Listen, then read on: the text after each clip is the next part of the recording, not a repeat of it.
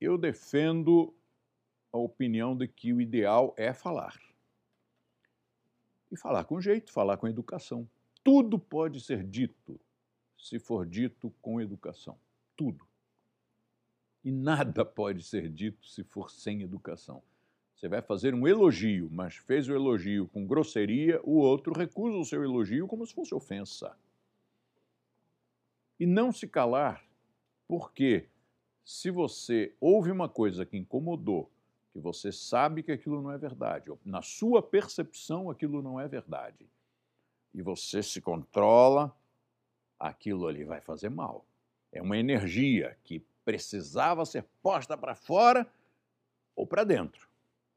Se for para fora, faz uma, um estrago, mas se for para dentro, faz outro estrago. O que, que é melhor?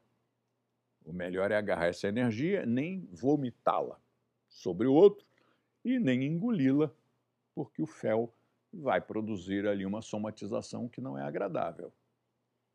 Então, como é que nós fazemos? Se, se essa energia da indignação, afinal eu sei que isso não é verdade, ou então essa pessoa precisa ouvir umas certas coisas, você agarrar essa energia e não atirá-la sobre o outro, nem reprimi-la, mas educá-la. Um pouquinho para cá, agora um pouquinho para cá e pronto, está tudo resolvido. Você não se reprime, você diz o que você está sentindo, mas diz com polidez. Você diz com educação, diz com simpatia. A primeira vez que você for fazer isso, você vai sentir como se ai, mas eu estou sendo falso, porque eu queria mesmo é dar um soco nessa pessoa. Ou então, eu estou fazendo uma coisa, mas isso não vai funcionar, porque essa pessoa tinha que ser sacudida, ela tinha que ouvir umas verdades. Mas aí você faz.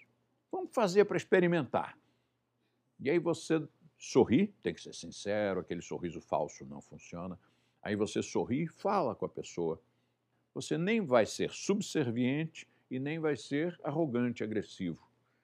Você vai dizer a coisa como ela tem que ser, educadamente, cordialmente, mantendo a sua dignidade, prestando esclarecimentos, mas jamais se justificando, dando informação, né, dando elementos para que essa pessoa possa perceber o seu ponto de vista.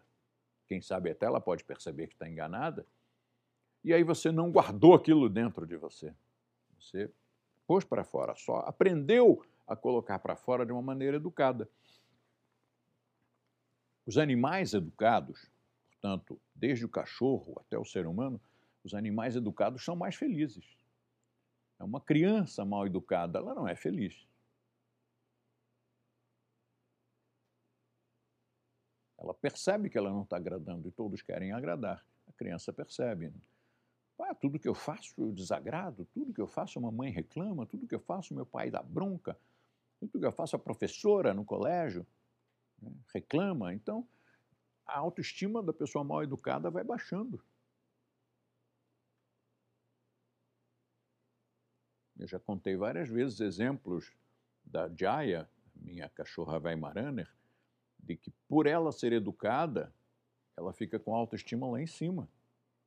Não vou contar de novo hoje, porque eu já contei essa história há pouco tempo. Daqui a uns meses eu conto outra vez. Mas é fácil. E aí, quando você consegue fazer pela primeira vez, você nota o resultado, você diz: caramba, funcionou. Funcionou muito melhor, porque se eu tivesse logo soltado os cachorros em cima dessa pessoa que estava errada, mas se eu soltasse os cachorros, nós teríamos agora um embate ali, um confronto, talvez eu tivesse comprometido a nossa amizade para sempre. Em termos de carreira profissional, talvez tivesse dado uma atritada, um comprometimento, e eu teria, como teria dito o que o outro não queria ouvir, ele teria respondido o que eu não queria ouvir. Então vou ter que levar para casa também uma certa coleção de, de, de adjetivos que eu não gostaria. E em vez disso, ó, deu tudo certo. Ficamos amigos, terminamos com um sorriso, nos abraçando, e a pessoa provavelmente vai pensar no que você disse.